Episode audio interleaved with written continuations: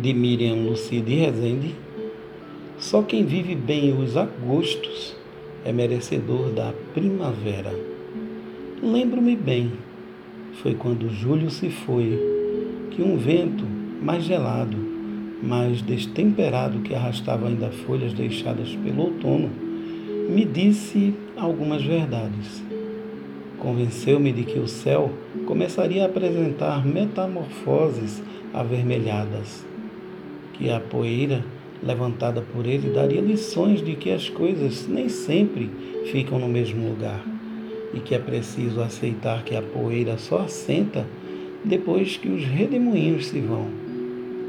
Foi quando Júlio se foi que a minha solidão me convidou para uma conversa e me contou de tempo de esperas e me disse que o barulho das árvores tinha algo a dizer sobre aceitação e eu fiquei pensando como elas, as árvores, aceitam as estações que, se as estremecem, também lhes florescem os galhos.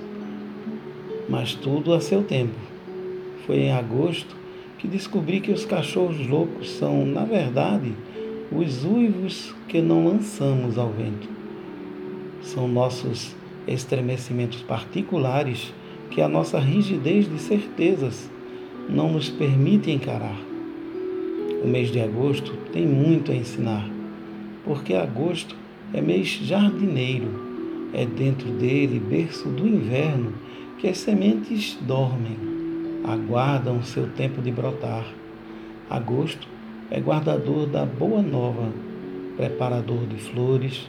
Agosto é quando Deus deixa a natureza traduzir visivelmente o tempo das mutações.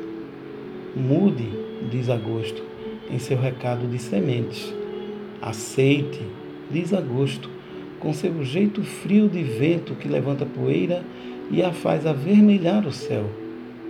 Compartilhe, diz Agosto, agasalhos, sopas quentinhas, cafés com chocolate, abraços mais apertados. Eles também aquecem a alma e aninham o corpo. Distribua mais afetos, que inverno é acolhimento. É tempo de preparar setembro. E de setembro, todos sabemos o que esperar. Esperamos a arrebentação das cores, que com seus mais variados nomes vem em forma de flores.